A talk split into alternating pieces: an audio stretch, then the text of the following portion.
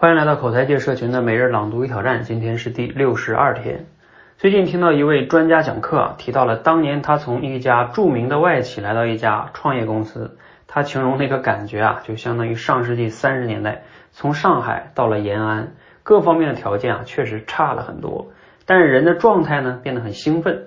随后啊，他说了一句话：人不怕累，怕的是不兴奋。哎，这句话呀给了我一个启发。上一代中国人呢和这一代中国人对人生的认识，可能最大的区别就在这儿。在匮乏时代呢，人生目标被锁定在最大限度的去获取资源，最少程度的支出资源。所以呀，呃，事儿少钱多离家近啊，不累，而且呢收入高，就变成了衡量工作优劣的标准。但是呢，在我们今天这个丰裕的时代呢，人生目标其实悄悄的切换了的。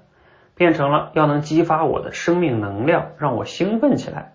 所以衡量自己是不是老了，其实啊也可以扪心自问这个问题：现在的我最害怕的是吃亏上当呢，还是不再兴奋了呢？好，这个内容啊摘自于罗胖六十秒啊。我们今天的思考题呢和挑战题就是你目前啊处在哪一种状态呢？你觉得如何能让自己做事保持一种兴奋积极的态度呢？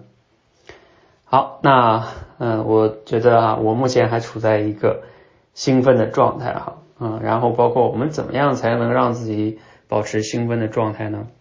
哎，我现在还真的有一个可以给大家分享的，呃，其实要想让人生分分这个兴奋哈，我觉得，嗯，至少我过去个人的体会呢是，如果从我个人的体会上来说呢，创业真的是一种能让你人生保持兴奋的状态哈，啊，当然呢，不是所有人都能创业哈。啊这个背后其实更重要的是，创业也只是一种手段，它背后是什么呢？叫人生充满更多的可能性。人之所以不兴奋了，就是在于你觉得日子每一天都一样，是吧？一眼望到头，像我原来在国企上班的时候就这种感觉。我我二十多岁我就知道我五六十岁是什么状态，你说我能兴奋吗？啊，所以后来我辞职出来之后，包括折腾了很多的工作啊，后来创业这三四年。嗯，我觉得真的很容易去兴奋啊。比如说像我最近，那我有很多兴奋的事情啊。比如说我读了一些新的书，然后我对未来这个公司的发展有一些新的思考啊。我们未来三年的目标规划是吧？等等等等的哈。包括今天，那我还有很多新新的兴奋的地方。我比如说我们跟我们一个合作伙伴，我今天聊了两个小时，跟他有去谈这个我们接下来的一些合作的规划。然后我今天又跟。啊，北京的一个樊登书店线下的书店谈合作啊，然后我们接下来可能要去线下书店去他们那里去合作，去做一些这种演讲沙龙啊，等等等等的，就是嗯，就是刚才我说的嘛，人生你充满了可能性，你肯定兴奋啊。人其实有时候为什么喜欢打游戏啊，或者什么，包括我们喜欢赌博，就是因为它有不确定性，就是可能性嘛，不确定性也是可能性。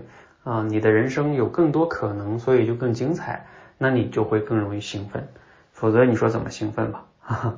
所以要想人生更兴奋啊，那你就想办法让自己，呃，人生充满更多可能性，那就要敢于去试错啊，拥抱各种开放的可能性，你人生就会兴奋起来哈啊，不一定都得像我这样来创业啊，创业毕竟有风险，也不是也不一定适合所有人，那你可以。